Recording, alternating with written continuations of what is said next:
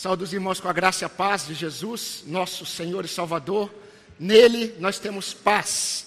E nós desejamos que, nesta noite, mais uma vez, por meio de Sua palavra, essa paz ela não apenas aumente, mas que essa paz transforme também os nossos corações. Amém, queridos? Convido você a abrir a sua Bíblia em 1 Tessalonicenses. 1 Tessalonicenses, capítulo 1. Gostaria que você me acompanhasse os versículos de 4 a 8, sendo que nós estamos observando o versículo 3.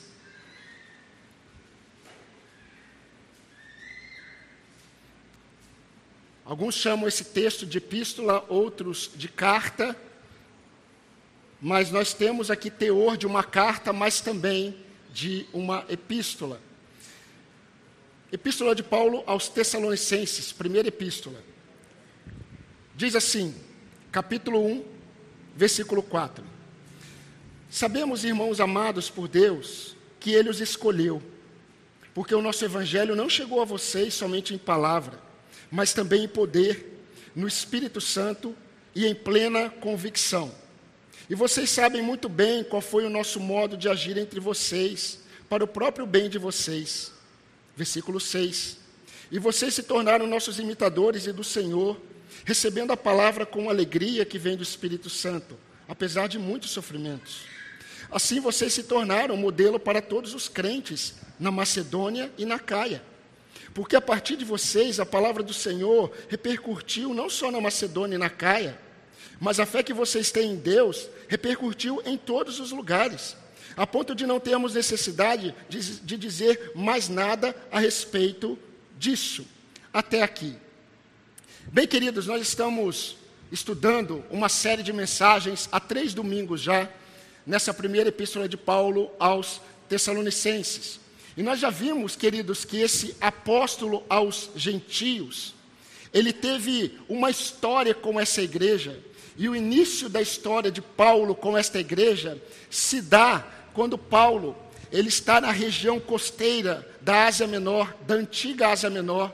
Paulo está em Trode, Paulo está ali com Silas, Paulo está ali com Timóteo, Paulo está ali com Lucas. E Paulo tem a visão de um homem da Macedônia, um homem europeu, e esse homem pede para que Paulo passe até a região da Macedônia. E Paulo, ele não aguarda muito tempo. Paulo se coloca num navio e ele parte com seus irmãos para a Macedônia. Quando Paulo chega na Macedônia, isso nós podemos observar em Atos capítulo 16, quando Paulo chega na Macedônia, Paulo ele vai até Filipos. E Paulo ele encontra muita dificuldade e muita luta em Filipos. Paulo sofre bastante em Filipos e nasce em Filipos a Igreja Batista Apacentar em Filipos. Todos fazem essa brincadeira, não é? Com as suas igrejas. Mas Paulo ali, ele experimenta algo muito difícil. E ele vai falar sobre isso no capítulo 2, versículo 2 dessa primeira epístola aos Tessalonicenses. Depois que Paulo ele está em Filipos, Paulo ele vai para Tessalônica. E quando Paulo chega em Tessalônica, ele sofre muita oposição, principalmente dos judeus. Os judeus, eles contratam homens para se levantar, para caluniar o que Paulo estava pregando e os demais apóstolos. Para os irmãos terem uma ideia, os judeus de Jerusalém, eles diziam que Paulo, ele era o principal agitador da seita dos é, nazireus, dos nazarenos. Isso você pode ler em Atos 23, no testemunho dos próprios judeus de Jerusalém. Paulo, ele é tido por eles como o líder principal da seita do Nazareno, o grande agitador da seita dos nazarenos. Mas, queridos, além dessas lutas em Tessalônica, Paulo ele vai dizer em todas as suas epístolas, quase todas, que ele experimentava juntamente com os demais apóstolos, muitas oposições de Satanás. O irmão pode ler isso no capítulo 2, versículo 18. Ele vai falar dessa oposição de Satanás é, com ele. Mas, queridos, quando nós observamos o que aconteceu em Tessalônica, nós vamos perceber que, diferente do solo rochoso da parábola do semeador que vocês ouviram, muitos em Tessalônica acolheram a palavra em plena convicção e poder do Espírito Santo. Está no capítulo 1, versículo 5, isso. Paulo relata. E nós precisamos já percebendo que a forma como uma pessoa ela recebe o evangelho e responde às santas confrontações de amor que o evangelho produzem, essa pessoa demonstra que ela está fundamentada, experimentando o mover do Espírito Santo de Deus, não apenas um mero momento emocional. Essa é a realidade de todo aquele que é encontrado por Cristo. O Evangelho, ele confronta o pecador com o amor de Deus. E o homem que experimenta a manifestação do Evangelho, ele experimenta o poder regenerador do Espírito Santo. Ele não está fundamentado em emoções.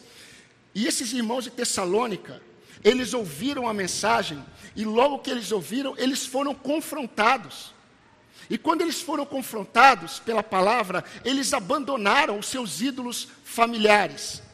E assim fizeram exatamente por causa do poder da graça de Deus que estava agindo neles. Paulo fala sobre esse poder, sobre essa palavra agindo neles, no capítulo 2, versículo 13. Meus queridos, esse foi o impacto que o evangelho produziu. Mas quando o evangelho ele produz esse impacto, esse arrependimento na vida da, da pessoa, na vida das pessoas, nós vamos perceber algumas evidências. E o que nós temos é, visto no versículo 3 são exatamente essas evidências. E a primeira evidência que nós vimos foi a fé resiliente que enaltece a Cristo. Estão lembrados?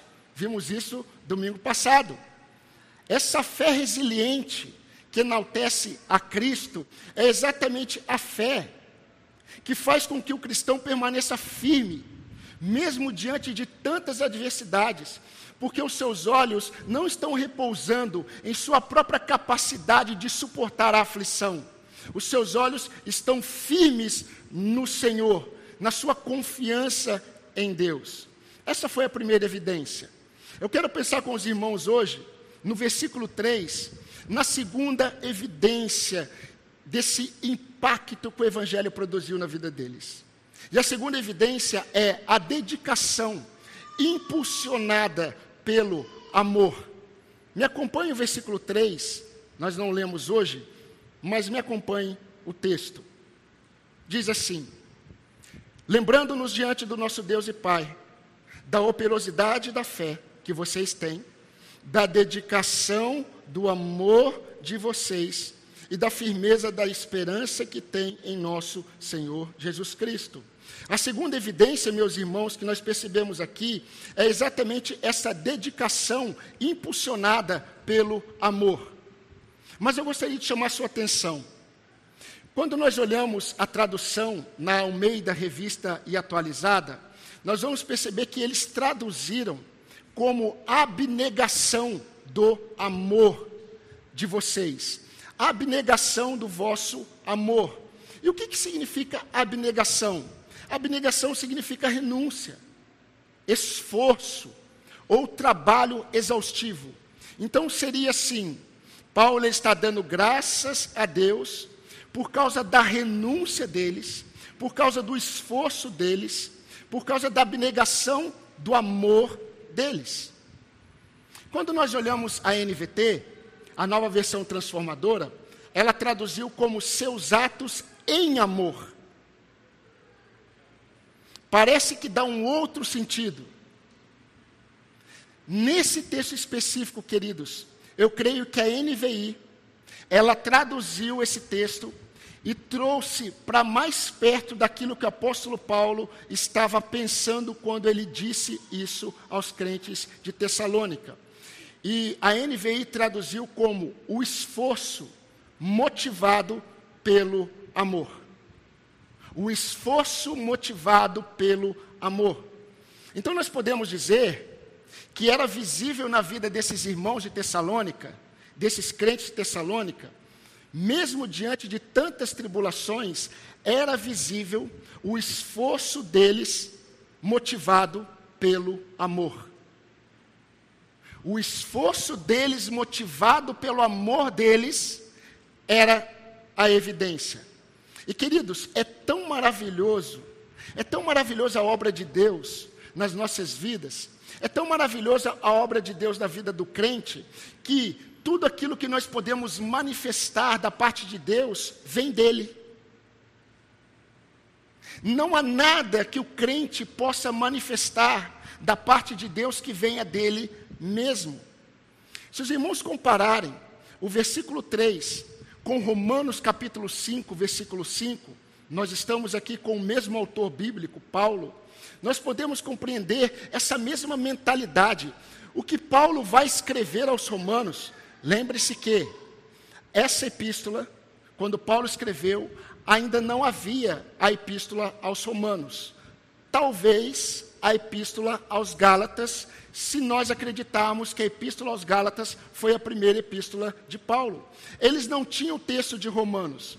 Mas o que Paulo está agradecendo a Deus é que Paulo percebeu uma evidência neles que Paulo vai escrever em Romanos capítulo 5, versículo 5. E Paulo diz assim lá: a esperança não nos deixa decepcionados, porque o amor de Deus, ele é derramado em nosso coração pelo Espírito Santo que nos foi dado. Isso está lá em Romanos 5, 5. Agora, será que o amor que foi derramado em nossos corações é a capacidade que Deus nos deu para amarmos as pessoas? Ou o amor de Deus que foi derramado em nossos corações pelo Espírito Santo é a própria manifestação do amor de Deus quando nos salvou? Nós precisamos pensar, queridos, nisto que Paulo está falando, não separadamente daquilo que Paulo está expondo em toda a epístola, sobre o que o Evangelho produziu na vida deles. Ou seja, essa expressão esforço motivado pelo amor, não deve colocar os nossos olhos apenas no esforço deles. O testemunho do esforço deles tem uma mola propulsora. A grande questão que Paulo está dando ênfase aqui é que aquilo que estava impulsionando o esforço dele é que deve ser observado. O que estava impulsionando o esforço desses crentes, a renúncia, a abnegação, era exatamente o amor que eles receberam. Isso precisa, isso precisa ficar em evidência aqui para nós. Com isso, Paulo está mostrando o segundo fruto que o Evangelho produziu neles. Meus irmãos, é verdade, e nós vamos observar, se o Senhor permitir, o quanto o Evangelho produziu naqueles crentes um amor uns pelos outros. Eles se dedicaram na prática do amor fraternal. Nós vamos enxergar isso. Mas o que Paulo está mostrando aqui é que o amor demonstrado ao próximo, o esforço deles na obra do Senhor, tudo era fruto do reconhecimento do amor que eles receberam em Cristo Jesus. Ou seja, vocês percebem que eu insisto para que você entenda. O que Paulo está mostrando aqui, que por causa do amor de Deus, que foi derramado em seus corações pelo Espírito Santo, o esforço deles, o labutar deles, era movido por esse amor. Resumindo, o esforço diligente desses crentes estava fundamentado na gratidão a Deus, pelo amor que eles receberam da parte de Deus em Cristo Jesus. Meus queridos, provavelmente, antes de ler Romanos, porque eles não tinham a epístola de Paulo aos Romanos, antes de ler Romanos, pelo Espírito Santo, eles já tinham em mente o que Paulo iria escrever. Deus prova o seu amor para conosco quando Cristo, ou no fato de Cristo ter morrido por nós, sendo nós ainda pecadores. Vejam como Paulo se refere a eles no versículo 4. Paulo diz assim: Irmãos amados por Deus. Talvez a sua versão esteja irmãos amados de Deus. Meus queridos, a grande verdade é que quando o Espírito Santo convence o homem, quando o homem ele é convertido pelo Espírito, o Espírito de Cristo, ele vai produzir nesse pecador profundas afeições por Cristo. Como eu disse hoje pela manhã, ele me glorificará, disse Jesus Cristo sobre o Espírito. Quarta-feira nós fizemos menção de um episódio na história bíblica em que Samuel está com o povo de Israel. E Samuel está com o povo de Israel em um local em que eles estão esperando. Na verdade, eles foram pegos de surpresa quando os filisteus vieram até eles para destruí-los. O grande arco inimigo, arco inimigo de Israel, os filisteus, eles vieram para destruir o povo de Israel. E Samuel está ali prestando um culto a Deus, o povo está reunido naquele lugar. E nós vamos perceber que Deus deu ali naquele momento vitória ao povo de Israel. Deus é, não apenas destruiu o exército filisteu, mas o, exército filisteu nunca mais guerreou com Israel enquanto Samuel, enquanto Samuel era líder de Israel. E Samuel construiu um altar e nesse altar, Samuel, ele colocou uma pedra, e ele chamou essa pedra de pedra de ajuda. Até aqui nos ajudou o Senhor. Ele chamou o nome dessa pedra de Ebenezer. Agora que nós muitas vezes nos esquecemos. Isso que eu acabei de dizer está em 1 Samuel capítulo 7. Em 1 Samuel capítulo 4, vocês vão perceber que Ebenezer foi o mesmo local em que os filisteus vieram e derrotaram o povo de Israel, o mesmo local em que os filhos de Eli morreram, o mesmo local em que é, Eli ele cai da cadeira e ele morre, o mesmo local em que a arca da aliança ela é levada, o mesmo local em que nasce o neto de Eli. E a sua nora coloca o nome de Icabô porque ela disse: Foi-se a glória de Israel. No mesmo lugar em que tudo isso aconteceu, tempos depois, Deus trouxe de volta a vitória aos, é, contra os filisteus, Deus trouxe de volta a esperança para Israel e Deus colocou de volta a sua glória. A Shekinah de Deus voltou. Meus irmãos, desde quando o pecado entrou no mundo, a glória de Deus se foi do homem.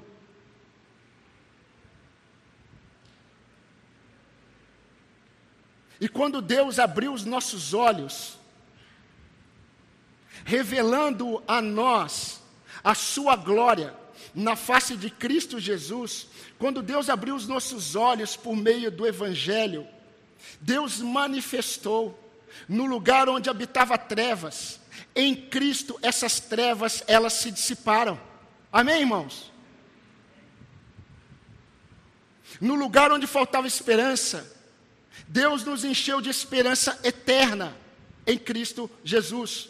No lugar onde habitava inimizade contra Deus, Deus nos fez filhos e nos deu acesso à Sua presença. No lugar onde havia condenação, derrota, em Cristo Jesus, nós fomos libertos e fomos feitos mais do que vencedores. E tudo isso, queridos, aconteceu sem merecermos nada sem nenhuma iniciativa nossa, porque não fostes vós que escolhestes a mim, mas eu escolhi a vós outros. Tudo isso, queridos, como prova do amor de Deus para conosco. Mas Deus prova o seu amor para conosco quando Cristo Jesus morreu por nós, sendo nós ainda pecadores. Romanos 5, 8. Charles Spurgeon, ele disse certa vez: por causa do amor de Deus, nós precisamos aprender a esperar o inesperado da parte dele. Nós somos um povo que falamos muito sobre a importância de nos dedicarmos a Deus em obediência à Sua palavra. Nós falamos muito sobre a necessidade de renunciarmos às nossas próprias paixões em obediência ao Senhor.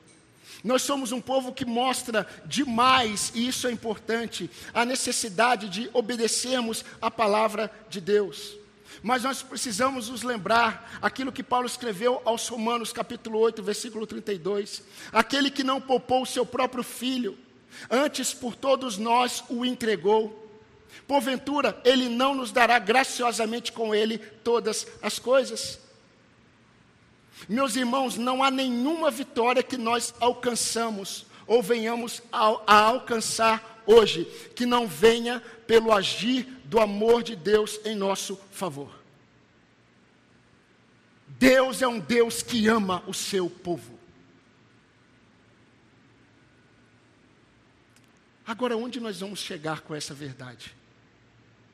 Nós precisamos entender que os crentes de Tessalônica, eles se esforçavam, eles renunciavam, eles se dedicavam, porque eles eram gratos pelo amor que eles receberam da parte de Deus em Cristo Jesus.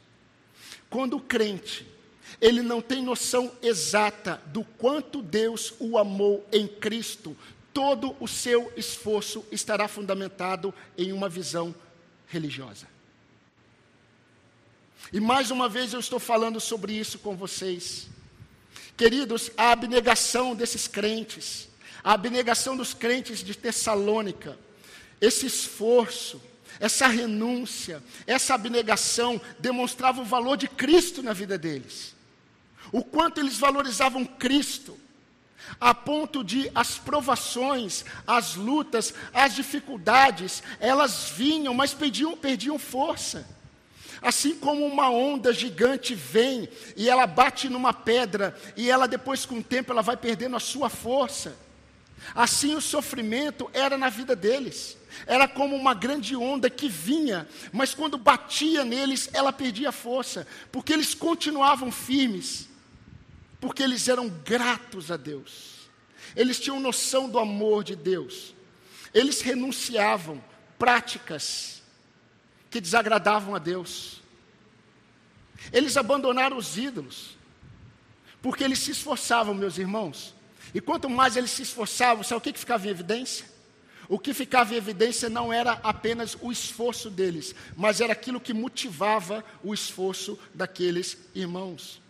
Ou seja, era a evidência da gratidão deles pelo amor de Deus sobre eles em Cristo Jesus. Meus irmãos, aqueles que entendem, aqueles que entendem a profundidade do amor de Deus ao nos redimir em Cristo, possuem um forte senso de gratidão que impulsiona todo o esforço desse crente em direção à obediência, em direção à perseverança e à fé. Mas o que estimula essa obediência, essa perseverança, essa fé, não é obrigação, não é um mandamento, não é a necessidade de fazer, é o reconhecimento do amor recebido em Cristo Jesus.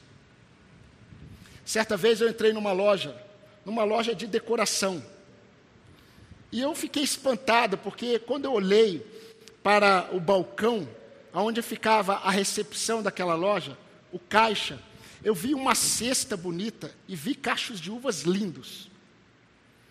E eu falei assim, puxa, deve ser dos funcionários, do dono, né? Que cacho, cachos é, de uvas bonitos, chamava a atenção. E aí eu fui lá perto. E quando eu cheguei, né, brasileiro gosta de apertar, né? Eu fui lá, na hora que eu apertei, eu vi que era de plástico. Eu falei, esse pessoal tá bom mesmo, porque conseguiu me enganar. Eu olhei de longe e eu enxerguei um cacho de uva, deu até vontade de chupar. E quando eu cheguei, era apenas um cacho de uva lindo, mas de plástico. A palavra de Deus diz por meio do profeta Samuel, do juiz Samuel, que Deus ele não vê como o homem vê. O homem olha e vê um cacho de uva maravilhoso. Deus vê um cacho de uva maravilhoso, só que de plástico. Não há brilho, não há vida. Meus irmãos, será que com o passar do tempo, você não se tornou como uma fruta de plástico? Será que com o passar do tempo da sua caminhada com Deus, você não perdeu o brilho?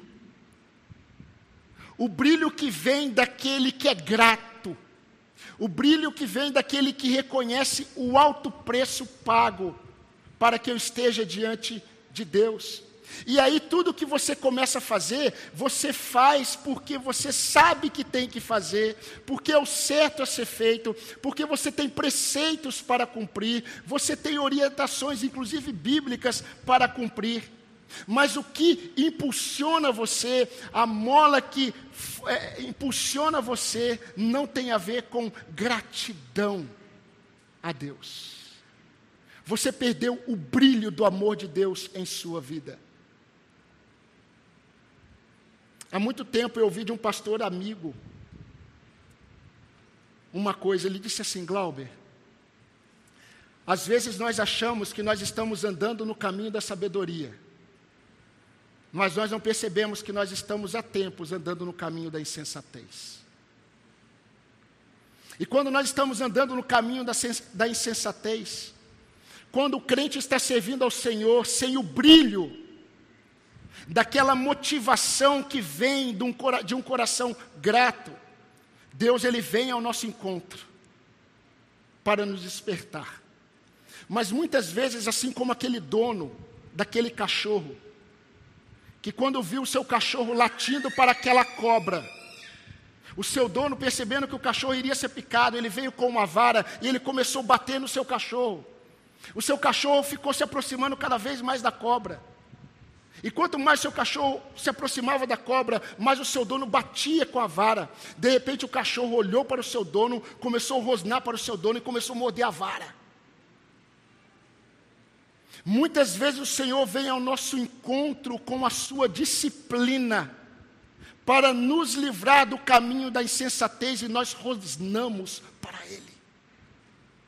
Nós olhamos para o sofrimento, nós olhamos para a luta que nós estamos enfrentando como algo terrível, como algo que não pode ser da parte do Senhor para me trazer para Ele.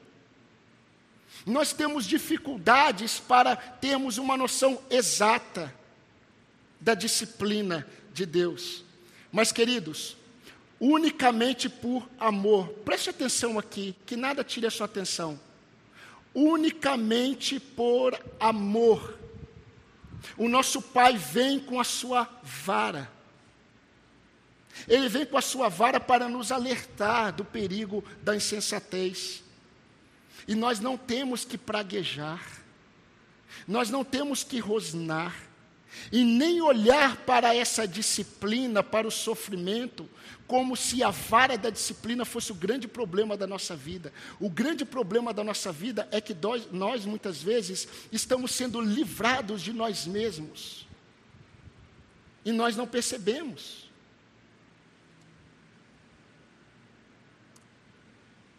Quando Deus vai disciplinar Israel, uma das maiores disciplinas de Deus para com Israel, Deus levanta o profeta Jeremias. E Jeremias chega para o povo. Jeremias prega e diz para o povo: vocês serão disciplinados por Deus, por causa do pecado de vocês, por causa do pecado dos vossos pais, por causa da dureza do coração de vocês. Mas eu tenho que dizer algo para vocês que Deus manda eu dizer para vocês. Eu amei vocês com amor eterno, com amor leal, eu atraí vocês. Isso está em Jeremias 31, 3. Meu querido irmão, minha querida irmã, será que no seu dia a dia, Deus encontra um coração agradecido e impulsionado pelo alto preço que foi pago em amor pela sua vida.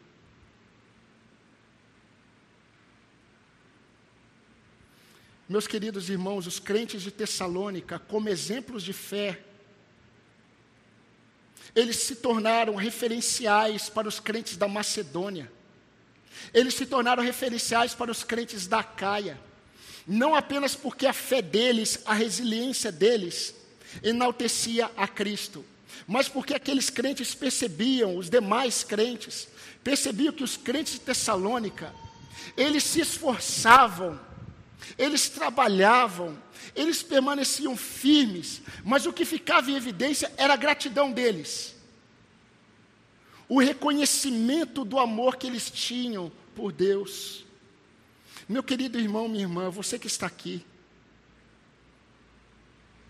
você precisa observar se toda a sua dedicação, todo o seu esforço, toda a sua entrega, ela não pode estar fundamentada na busca vazia por reconhecimento de pessoas.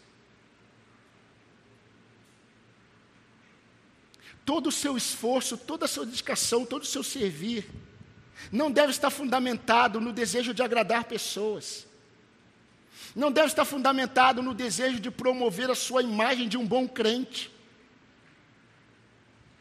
Não deve estar naquele desejo de reconhecimento por homens. Não deve estar num peso de consciência do tipo: nossa, eu preciso fazer algo. Eu preciso me esforçar, porque o pastor sempre fala disso.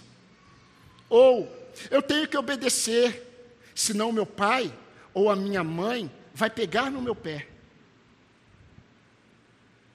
Que você não esteja fundamentado e motivado pensando que você precisa se esforçar para ser um bom aluno, para ser um bom profissional, porque alguém precisa notar você, a sua performance. Eu já me deparei com crentes frustrados porque os seus patrões não estão enxergando o labor deles. E eu perguntei para esse crente: você trabalha pensando em quem? Eu aprendo com o Senhor que eu tenho que servir ao meu patrão como se eu estivesse servindo a Cristo, não na vista dos homens. Porque o meu objetivo não é ser visto pelos homens. Porque quem é o meu Senhor não é o meu patrão, é Cristo. A Ele vocês estão servindo. Por isso que o crente, ele não, não entra no discurso do não crente no trabalho. Ele não difama o seu patrão. Ele não fala do próximo, mal do próximo. Sabe por quê? Porque ele não serve por vista de homens. A motivação dele é o amor que ele recebeu. Meus irmãos, nós precisamos perceber que todo o nosso esforço, toda a nossa dedicação, toda a nossa busca pelo Senhor, não pode ser uma religiosidade vazia de gratidão a Deus. Você precisa entender o alto preço que foi pago, como Deus nos amou em Cristo Jesus. E nunca houve em nós uma algo para retribuir. Nunca houve mérito em nossas vidas. Vocês se lembram quando Maria, vocês se lembram quando Maria, ela na casa dela, Jesus está sentado, na verdade, na casa de Simão, e Jesus, ele, é, é, Jesus está sentado e Maria, ela vai até Jesus e ela pega um vaso de alabastro e ela quebra. Dentro daquele vaso tem um perfume muito caro. Ela quebra e derrama sobre ele. Os homens que estão próximos começam a questionar, provavelmente, em seus corações. Judas, que era o tesoureiro, diz assim: por que, que, por que, que não pega esse, esse perfume e vende e dá para os pobres? Que desperdício. Ela quebrou o protocolo. Ela não fez o que todo mundo poderia pensar e fazer, do tipo, bem, o que, que eu poderia fazer para Jesus? Ah, minha irmã está dando um jantar. Ah, então eu vou ajudar no jantar, eu vou sentar à mesa. Ah, o que, que os apóstolos estão fazendo? Ah, eu acho que eu vou falar para Pedro, eu vou falar para João: olha, eu tenho isso daqui, vocês entregam para ele, por favor. Ela não está preocupada com o protocolo, ela pega o que ela tem de melhor, por amor. Só que o amor dela, a demonstração dela, o esforço dela, o que ela faz, é em reconhecimento do perdão que ela recebeu, porque a quem muito é perdoado, muito se ama. A mulher pecadora que está na casa de Simão, ela não considera todas as dificuldades que ela enfrentaria. E ela se assenta aos pés de Jesus e ela chora, ela solta os cabelos. Uma mulher soltar o cabelo na presença de homens era muito vergonhoso. Somente prostituta fazia isso. Mas ela não está preocupada, ela sabe que todo mundo sabe que ela é mulher pecadora. Mas ela sabe quem está diante dela. É o único que pode perdoá-la em amor. E ela começa a chorar aos pés de Jesus. E todos os religiosos olham e falam assim: Ah, o que, que essa mulher está fazendo? Jesus diz assim para Simão: Simão, você deveria ter cumprido todo o protocolo. Quem cumpriu foi ela. Sabe por quê? Ela foi muito perdoada. Ela tem noção dos pecados dela. Aquele a quem muito é perdoado, muito ama. Ela fez isso por mim porque ela tem noção da grandeza do pecado dela e da grandeza do meu perdão. Meus irmãos, quando nós amamos, nós não contabilizamos o custo do servir a Cristo. Nós não ficamos, o que, que eu posso fazer com esse nardo? O que, que eu posso fazer com esse perfume? Eu poderia fazer muitas coisas, mas eu não penso nisso. Eu não contabilizo o custo do meu esforço. Muitas vezes, o Espírito Santo toca no nosso coração. E o Espírito Santo diz para a gente assim: ora por aquele irmão, liga para aquele irmão, visita aquele irmão, e nós começamos a contabilizar. Ah, mas fulano de tal deve estar tá indo. Ah, o pastor disse que está indo. Ah, o pastor disse que ora por ele, o pastor disse que conversa. Ah, ah você começa a contabilizar. Deus está tocando no meu coração para que eu abençoe aquela pessoa, para que eu abençoe aquela família. Aí eu começo a contabilizar. Mas será? Será que eu faço? Será que eu não faço? O nosso esforço, o nosso servir, ele muitas vezes está fundamentado não no amor que Deus nos amou, na gratidão, mas muitas vezes naquilo que nós achamos devemos fazer ou não devemos fazer, é certo ou errado. Eu gostaria de destacar para vocês, queridos, chamar a sua atenção para duas realidades sobre o amor de Deus. Duas observações. A primeira observação é que o amor de Deus que eu experimento em Cristo, com todas as suas promessas, desacredita qualquer argumento que se levante contra a minha fé. Eu vou repetir essa primeira observação. O amor de Deus que eu experimento em Cristo, com todas as suas promessas, tira o crédito de todo argumento que se levanta contra a minha fé em Cristo. Você já deve ter ouvido de Policarpo de Esmirna. Ele foi discípulo de João. Policarpo já era um idoso. E Policarpo foi preso por Roma. O procônsul romano disse para Policarpo, ele, tinha, ele olhava para Policarpo, um velho já de 80 anos, ele olhava para Policarpo e ele tinha pena de Policarpo. E ele dizia para Policarpo: Policarpo, faça o seguinte: vocês são tidos como ateus, porque vocês não adoram os deuses romanos, e isso é prejudicial para Roma. Nós podemos perder a guerra porque nós não estamos adorando os nossos deuses. Então, todo aquele que está debaixo do Império Romano precisa adorar pelo menos um Deus romano. E vocês são ateus. Vocês não adoram os nossos deuses. Policarpo renuncia. Renuncia esse nazareno. E apenas escreve um decreto que você acredita. E pelo menos em um Deus romano. E Policarpo ele negava. Ele negava, mas com uma palavra muito doce. Ele era discípulo de João. Muito calmamente. E o procônsul tentando de todo jeito persuadir Policarpo. E ele chegou o momento que ele falou para ele: Olha, Policarpo, você será queimado, vivo, se você não renunciar. E Policarpo, ele olhou para a multidão que estava gritando para que ele fosse morto. Ele olhou para o procônsul e disse assim: Por 80 anos eu tenho servido ao meu Senhor e ele só me faz bem. Como eu poderia negá-lo? E quando for amarrar Policarpo de Esmirna para ser queimado, ele disse para os soldados: Vocês não precisam me amarrar. Deus me dará forças para ficar firme enquanto o fogo me consome. Mas percebo que o que ele falou demonstrou que a firmeza dele estava fundamentada no entendimento que ele tinha do grande amor que ele recebeu em Cristo. E o que o impulsionou a permanecer firme diante daquela adversidade foi exatamente o amor. O amor de Deus em Cristo Jesus. Queridos, foi a mesma experiência, a mesma experiência com esse amor que levou Paulo e Silas lá na prisão de Filipos.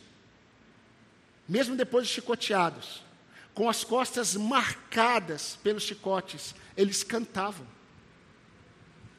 À meia-noite, eles cantavam. Eles cantavam em gratidão. Eles cantavam, talvez, tenho paz em Jesus. Tenho paz em Jesus. Tenho paz em Jesus. A grande questão é se isso que nós estamos falando revela uvas de plástico ou se há vida nessas palavras que nós cantamos para o Senhor nesta noite. Querido, de fato, tudo que você faz, todo o seu esforço, todo o seu zelo, toda a sua obediência está fundamentada em quê? Será que não é naquela visão eu preciso, eu tenho, se eu não fizer, ou unicamente eu faço, eu me esforço, eu me dedico, porque eu sou grato ao meu Senhor que me amou. É por causa desse amor, queridos, que muitos irmãos na Nigéria, o país que mais mata cristãos no nosso tempo, é por causa desse amor que eles conseguem suportar e perseverar. Eu recebi uma mensagem dessa tar essa, nessa tarde Ore pelo pastor em uma certa cidade, num certo país. Há cinco anos a esposa está orando por ele. Ele foi sequestrado. Ele foi sequestrado porque ele estava abrigando alguns islâmicos que haviam se convertido. E ele estava abrigando essas pessoas. As câmeras filmaram e pegaram ele é, sendo parado numa avenida principal daquele país, naquela cidade. E ele foi levado há cinco anos, ninguém sabe onde ele está. Por que, que ele guardava aqueles, aquelas pessoas que estavam se convertendo? Porque ele entendia o amor de Deus, não apenas por ele, mas por aquelas pessoas. O amor de Deus que eu experimento em Cristo, com todas as suas promessas, desacredita qualquer argumento que se levanta contra a minha fé. A segunda observação, caminhando para o fim, se nós, não, se nós formos atraídos se nós formos atraídos por outros amores, se nós não formos atraídos pelo amor de Deus em nossos corações, nós seremos atraídos pelos amores que nos afastam do Senhor.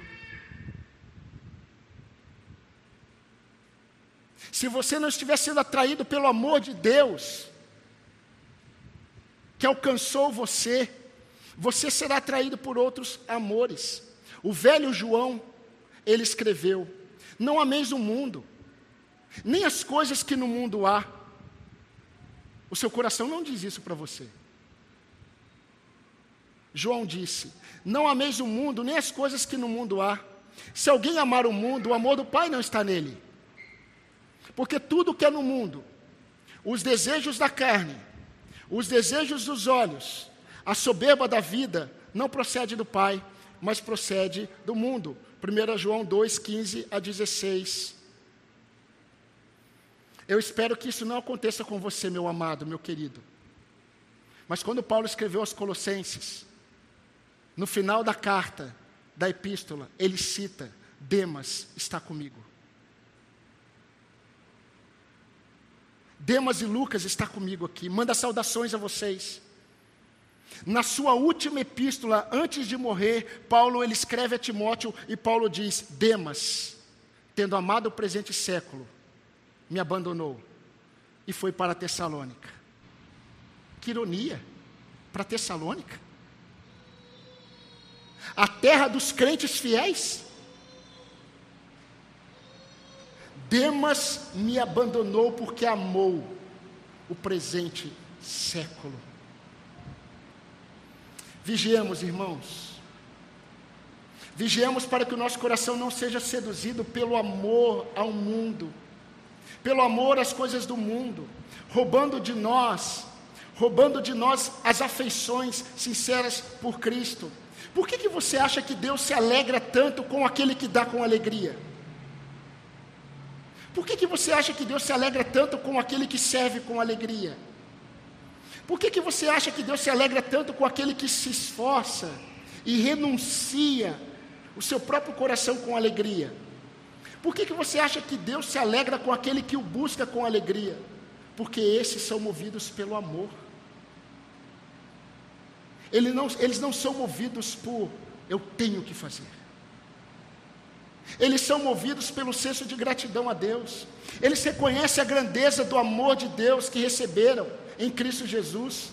E tudo que eles fazem, todo o esforço é fundamentado no amor a Deus, não como um peso. Eu, quando estava me dirigindo para cá para pregar, eu estava agradecendo a Deus, falando: Senhor, eu estou indo pregar a tua palavra, obrigado por essa alegria, eu estou indo pregar pelo Senhor. Porque quando eu alimento as suas ovelhas, eu estou demonstrando o meu amor pelo Senhor. Isso para mim não é peso. Eu não me preparo todos os dias, durante toda a semana, tendo um senso de peso. Para mim é alegria. É alegria pregar a tua palavra. Meus irmãos, que triste quando igrejas, juntamente com os membros da igreja, eles decidem criar nos seus estacionamentos parques para os seus filhos para que os seus filhos tenham alegria em ir para a igreja. Que triste quando uma igreja precisa fazer uma quadra no seu templo, para que os jovens tenham alegria e eles possam, eles possam jogar bola ali para estarem mais, estar mais próximos do ambiente da igreja. Como é triste quando uma igreja começa a acreditar que ela precisa fazer eventos para aprender as pessoas. Que triste. Não fazem por gratidão, não fazem tendo o amor como mola propulsora do meu esforço, do meu servir. No versículo 4, Paulo ele diz, por que, que eles eram assim? Paulo diz assim: Sabemos, irmãos amados por Deus, que Ele vos escolheu. Aqueles a quem Deus escolhe não são uvas de plástico. Eles podem se perder por um tempo no seu na sua falta de discernimento. Mas o Senhor traz de volta. Então, queridos, sempre há um entretanto para nós. Por que um entretanto? Porque eu, como pastor, conhecendo a maioria de vocês, eu me alegro quando eu vejo vocês se alegrando quando nós nos reunimos. Eu me alegro como pastor quando eu percebo que eu preciso apagar as luzes de manhã e à noite para o povo ir embora. que alegria! Acaba o culto, dá uma hora, uma hora e meia depois do culto, e está o povo aqui. Se um dia nós fôssemos escolher o zelador, ia ter talvez um problema, porque ia ter que colocar uns cinco. Quem vai fechar a igreja? E entrar umas três, quatro crianças na fila. Que alegria para mim como pastor. E deixa eu já dizer uma coisa para você: quando eu vou apagar a luz, eu não estou mandando ninguém embora. Quando eu vou fechar a porta, eu não estou mandando ninguém embora. Eu só estou querendo dizer para você: fica conversando aqui dentro, eu vou fechar tudo lá. Que alegria. Eu sei que alguns irmãos precisam ir embora logo. Mas eu sei que são irmãos que também amam a igreja. Mas há um entretanto. Sempre há oportunidade para um entretanto. Meus queridos, o nosso esforço precisa ser observado. Você precisa observar o que tem motivado o seu esforço quando você vai ler a Bíblia. O que tem motivado você quando você percebe que você precisa se dedicar à oração? O que tem motivado você quando você se dedica à prática do bem? O que tem motivado você quando você se depara com as pessoas no seu ambiente de trabalho? Com as dificuldades no ambiente de trabalho? O que tem motivado você quando você vem às reuniões de quarta-feira? Aos domingos pela manhã?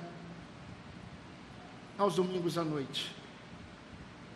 Que não seja o senso de obrigação, que seja o senso de gratidão ao amor de Deus que te alcançou em Cristo Jesus. Que o nosso esforço esteja motivado no amor. E eu quero terminar desejando algo para todos nós.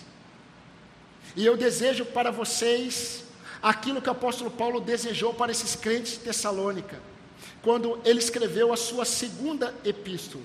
No capítulo 3, versículo 5, Paulo escreveu: Que o Senhor conduza o coração de vocês ao amor de Deus e à perseverança de Cristo. Que o Senhor conduza o coração, o coração de vocês ao amor de Deus e à perseverança de Cristo. Como está o seu coração? Onde está o seu servir? O que motiva você a fazer o que você faz? Lá na sua casa, lá no seu trabalho, aqui no ambiente da igreja, o que motiva o seu esforço? Vamos orar nesse momento? Eu convido você a baixar sua cabeça. E eu convido você a responder a essas perguntas para o Senhor. Peça para que o Senhor sonde o seu coração.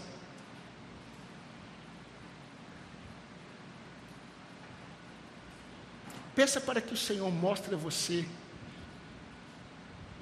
se existe talvez pelo menos um pouquinho de um senso de peso de dificuldade, de obrigação em fazer as coisas para o Senhor. E aproveite esse momento para agradecer a Deus por tão grande amor que te alcançou. Que o Espírito Santo produza em você afeições por Cristo. E todo o seu esforço esteja fundamentado no amor que você recebeu na pessoa e na obra dele. Senhor nosso Deus, nosso amado Pai, aqui diante de mim estão os teus filhos, os teus servos, povo do Senhor, aqueles que o Senhor redimiu e comprou com o seu sangue, aqueles, ó Deus, que o Senhor confiou não apenas a, a Sua palavra, mas o Senhor confiou o Espírito do Senhor esses, ó Deus, que o Senhor tem santificado e preparado para buscá-los. Senhor, eu quero pedir ao Senhor que este exemplo que foi deixado, que os crentes de Tessalônica deixaram para os crentes da Macedônia e da Caia, o esforço movido, motivado pelo amor do Senhor, que isso seja a realidade dos nossos corações que todo o nosso esforço, que todo o nosso servir, que toda a nossa dedicação seja, Senhor Deus, em reconhecimento, em gratidão a tudo aquilo que o Senhor fez, a tudo aquilo que o Senhor tem feito, em tudo aquilo, ó Deus, por tudo aquilo que o Senhor ainda fará em nós. Produza em nossos corações afeições santas pelo Senhor, para que tudo que venhamos a fazer não, não tenha sequer um milímetro de peso de religiosidade, mas apenas de gratidão, porque o Senhor é bom e a sua misericórdia dura para todos sempre. São bênçãos que eu peço ao Senhor sobre a minha vida e sobre a vida desses meus irmãos, no nome de Jesus Cristo, o nosso Salvador. Amém, Senhor. Amém.